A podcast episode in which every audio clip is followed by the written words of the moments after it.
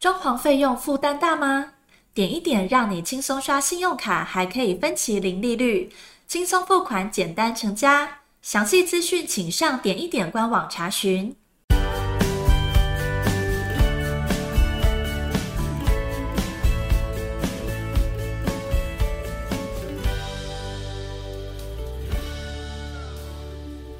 欢迎收听你家我家，大家好，我是 Jordan。今天呢，我们想要讨论的一个主题呢，是有关好的设计啊，让潮湿阴暗的阳光屋清爽明亮。大家应该对于韩国电影《寄生上流》的半地下室房屋场景啊，令不少人印象深刻。而台湾呢，也有类似的阳光屋。多数人对于阳光屋存有潮湿啦、阴暗。居住品质差的印象，不过只要规划得好，阳光屋哦也可以非常的舒适。首先呢，我们先来说明阳光屋哈。大家可能好奇，明明是在地下室的住家，为什么还要称之为阳光屋？其实这是因为哈，传统或一般的地下室啊，是不可能有好的采光或通风的条件，而业界规划出来销售的阳光屋，必定是采光或日照都比传统地下室好很多，而且是可以宜居的房子，所以才称之为阳光屋。也就是说，这是相较于地下室而衍生出来的房型名称。阳光屋严格来讲，介于一楼与地下一楼之间，由于一部分的高度在地面以下，有时候我们会将其认定那是 B one。但如果把阳光屋直接当作地下室来看待，那就低估了阳光屋的价值了。其实阳光屋是建商为了因应台湾多丘陵山地的地势，为了达到土地有效运用而设计的一种住宅类型。它同样有窗户，有独立的门户。通常这样的房子聚集在山坡地，或是有。较大高低落差的街道上，例如说北市的北投区、内湖区、新北的新店区，或是桃园、阳明一带常见的这种类型。那么阳光屋呢，首要的优点就是便宜啊，它的售价哈可以达到它楼层的一半。如果有经济的压力，又想买房的朋友，也许可以考虑在市区买这样的房子。把它当做过渡期的居住地，日后呢，则可出租给上班族或学生。而为什么阳光屋可以如此的便宜呢？这就要说到哈，它先天体质不良的问题，就是采光及通风。阳光屋虽然名为阳光啊，但碍于部分位于地面下，即使有窗，也不是经常可以晒得到太阳或吹得到凉风，也因此。伴随着潮湿的问题，基本上啊，这样的房子啊，冬湿冷，夏阴凉，超级怕热的朋友也可以考虑选择。阳光屋好转手吗？房子好不一定买了就住一辈子，所以要到换屋的时候呢，阳光屋好不好转手，就成了很多买家关切的议题。我们可以从两种角度看待阳光屋的经济价值。首先，对银行来说，阳光屋的价值啊，比一般的房型低很多，在市区可以贷款额度为其总价的五成左右哈，郊区哦甚至要到三成以下。所以若要拿阳光屋去贷款作为周转之用哈，可能不是那么容易啊。那也因为这样呢，要卖掉阳光屋哦，有相对的难度。但换个角度来看哈，把这个物件改造一下。它是可以创造收租价值的，所以在都会区哈，学区的阳光屋其实也越来越抢手的趋势，价格在台北市平均涨了每坪四十五万左右。不过呢，房价上扬是整体的，阳光屋的价格目前仍在旧有其他楼层七成五左右，其实就不错了。在这里我们可以总结，如果要考虑阳光屋的价值。就不要考虑郊区了。我们这里总结一下阳光屋的注意事项：第一，采光与通风啊，选购时尽量选择地下层抬高的阳光屋，避免通风采光不佳。第二，结构的安全，阳光屋呢，经常位于山坡地，地质的变异性比较大，所以比较需要考量安全的问题。第三，贷款的层数，由于一般民众哈比较少选择居住地下楼层，因此啊，银行的贷款最多可以到五成，郊区的阳光屋甚至只能到三层，或更多的银行根本不愿意贷款给这种类型的房屋屋主。最后进入哈我们这次节目的重点哈，就是阳光屋要怎么设计才能住得舒服？我们分为以下八点哈。第一，天井天窗的设计哈。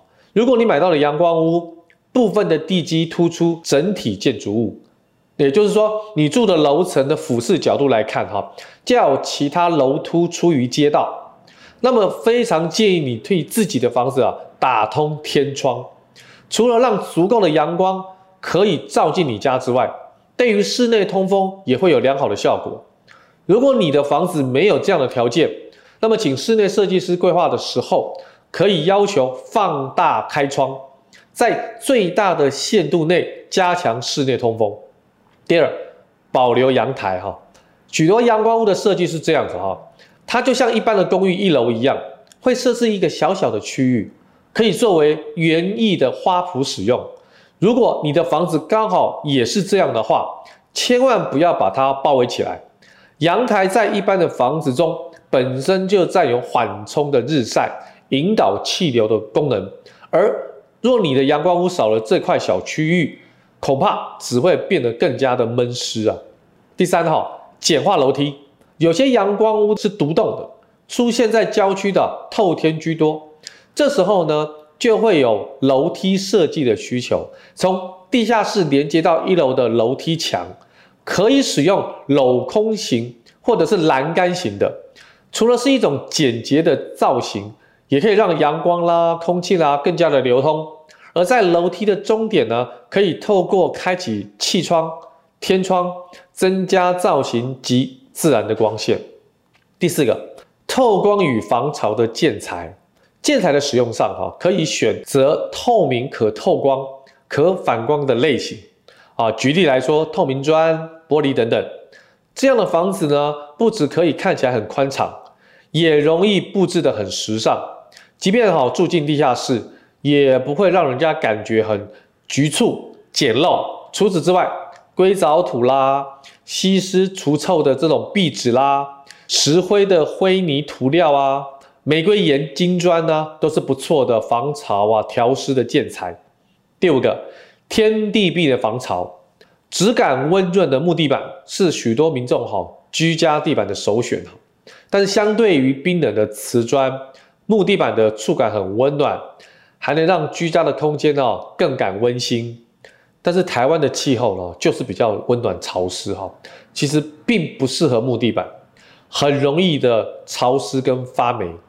新型的 SPC 的石塑地板是将石粉与塑胶混合的材料，防水效果非常的好，甚至整块的地板哈泡在水里啊也没有关系，相当适合潮湿的气候。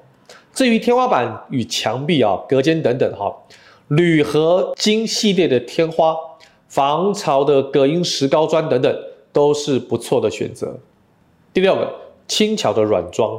我们避免使用哈奢华厚重的家具，这类的家具呢会让空间看起来变得庸塞，也会挡住阳光射入室内的范围以及气流通行的顺畅度，所以千万不要用各种柜子啊挡住窗户，像是工业风啦、极简风格的家具就很适合使用在阳光屋内。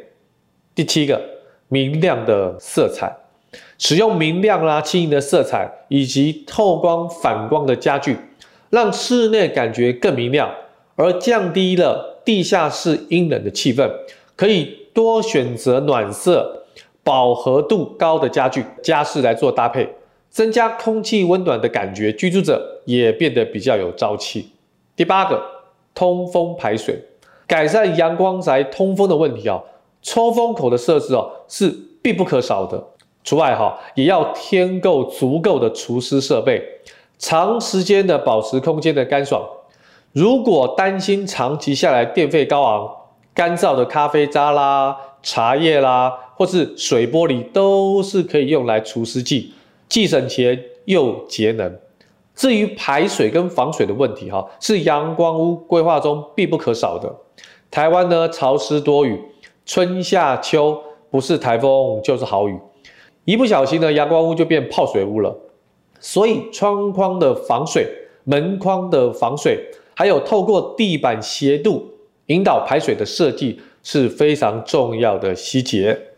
最后一个，土生长的绿植栽植物可以吸水气，而且啊，以风水来说哈，可以调和气场，转化居住地下室对于个人的不良影响。除此之外，它也可以为人带来比较活跃啦、生命力的感觉。常见的选项啊，例如哈，和平的百合啦，波士顿的所谓的圣蕨啦、吊兰呐、铁兰呐，这些等等的绿色植栽。这些除了吸收空间中的水汽，哈，部分的植物呢还能减少飞尘哦，净化空气的功能。最后，我们来做一个结语哈。虽然很多人都不喜欢住阳光屋，甚至我们有听说有些卖家哈半价出售哈，其实都等不到买主。但其实我们官网上也有一些阳光屋的设计，屋主的反应是非常良好的。现在哈房价高涨，买到一间安身立命的房子啊，对很多人来讲都非常的不容易。买下一间较为便宜的阳光屋，也让屋主啊有够多的预算，可以好好的规划想要居住的环境。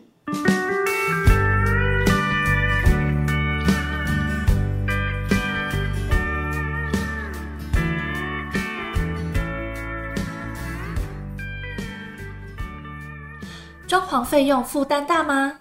点一点让你轻松刷信用卡，还可以分期零利率。轻松付款，简单成家。详细资讯请上点一点官网查询。